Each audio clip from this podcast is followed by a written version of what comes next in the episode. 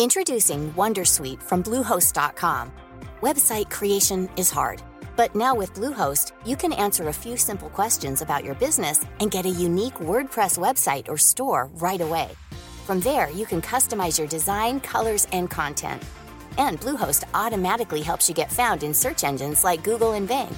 From step-by-step guidance to suggested plugins, Bluehost makes WordPress wonderful for everyone. Go to bluehost.com/wondersuite.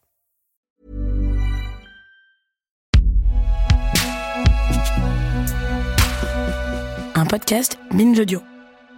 Moyunga 71, épisode 3.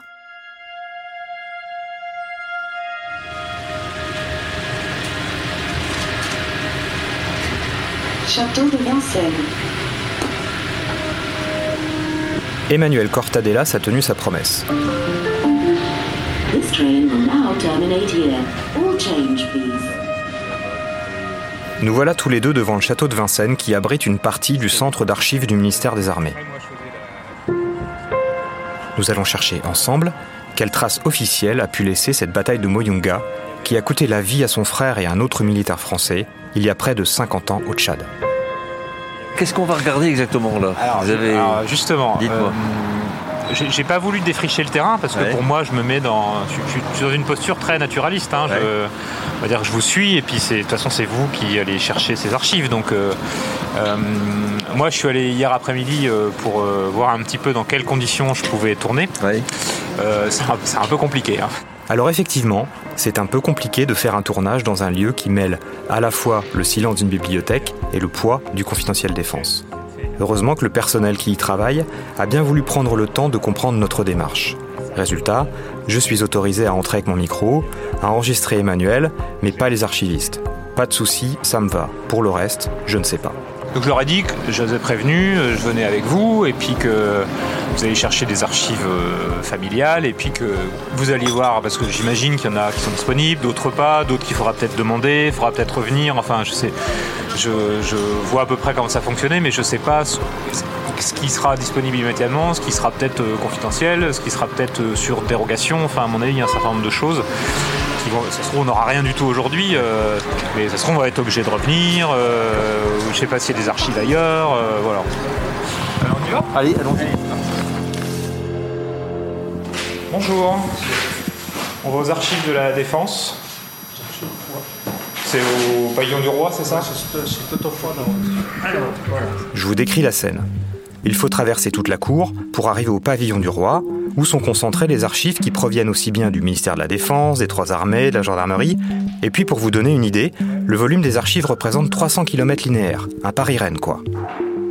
On entre dans le pavillon. Il faut montrer patte blanche, laisser ses affaires dans un casier, tout ce qui est électronique est particulièrement surveillé, et monter au deuxième étage à l'accueil scientifique, où des spécialistes vous aident dans les premières étapes de vos recherches. Vous arrivez avec des dates, des noms, des lieux, des événements, et ils vous trouvent des références des documents susceptibles de vous intéresser.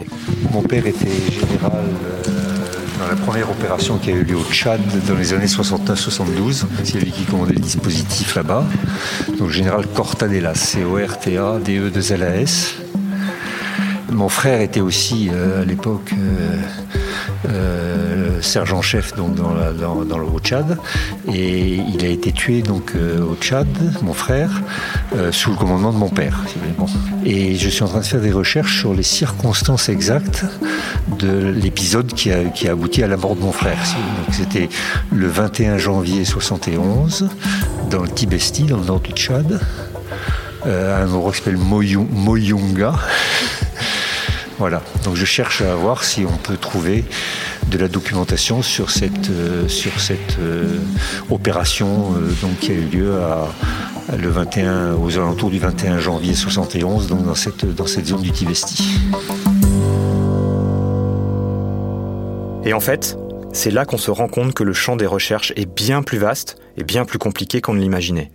Je vous résume la scène qui a bien pris une heure. Il était sergent-chef.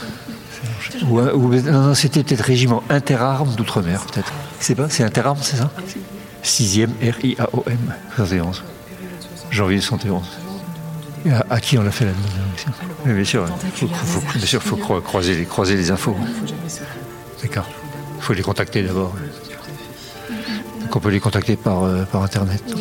Il était général, il commandait, c'est lui qui commandait tout le dispositif d'intervention. Oui, en août 72.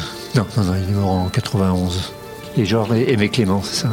Oui, c'est ça. 25 janvier 13. Non, en septembre 90, 14, 14 septembre 90. Il faut imaginer qu'à chaque fois qu'Emmanuel donne un détail précis, on perçoit une petite lumière rouge qui s'allume dans le cerveau de nos interlocutrices. Elles se mettent à taper sur leur clavier, à consulter des annuaires ou des classeurs pour explorer les nouvelles voies de recherche qui s'ouvrent à elles. Et le pire, c'est qu'elles trouvent. Les documents sont bien là, à portée de main, mais nous n'y avons pas forcément accès. Donc là aussi, il faut une demande de dérogation Qu'est-ce que vous appelez document secret défense. Sur cette opération, ils sont, ils sont deux à être, avoir, été, à avoir été tués. Ce code-là, c'est pour ça, et ce code-là, c'est pour ça C'est ça D'accord.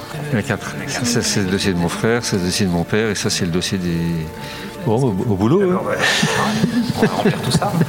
Merci beaucoup pour votre temps et votre patience.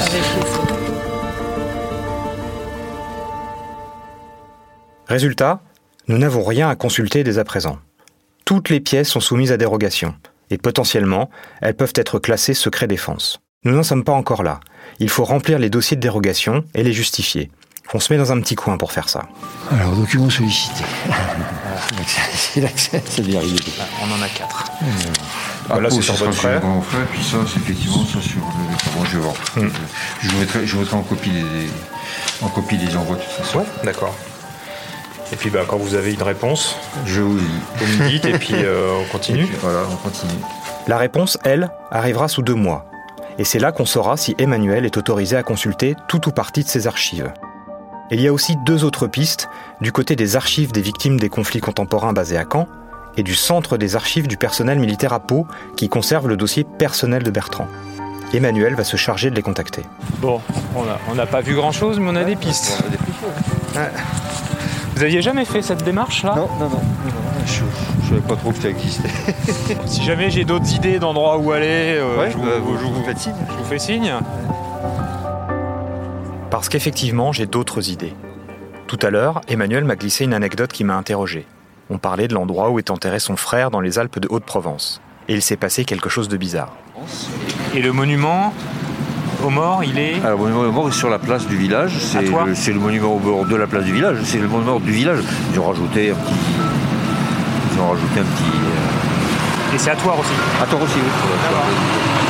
D'ailleurs, ça avait donné lieu à un, scandale parce qu'il y avait des.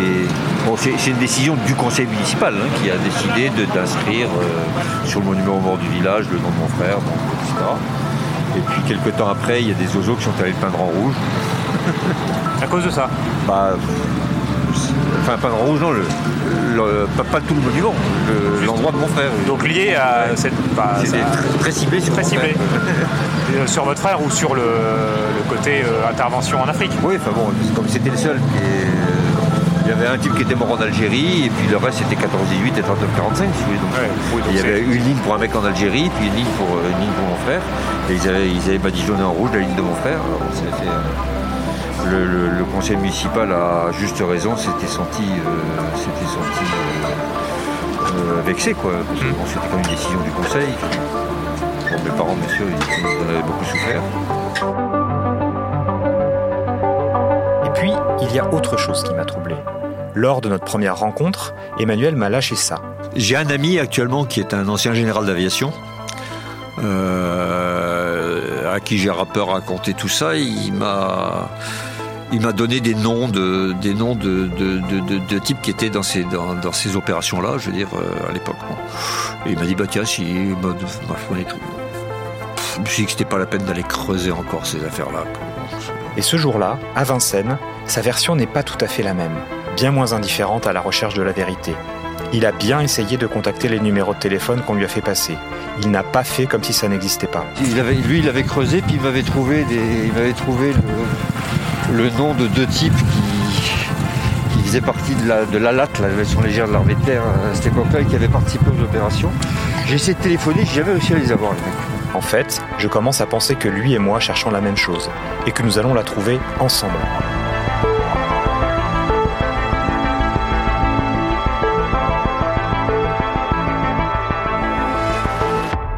À suivre.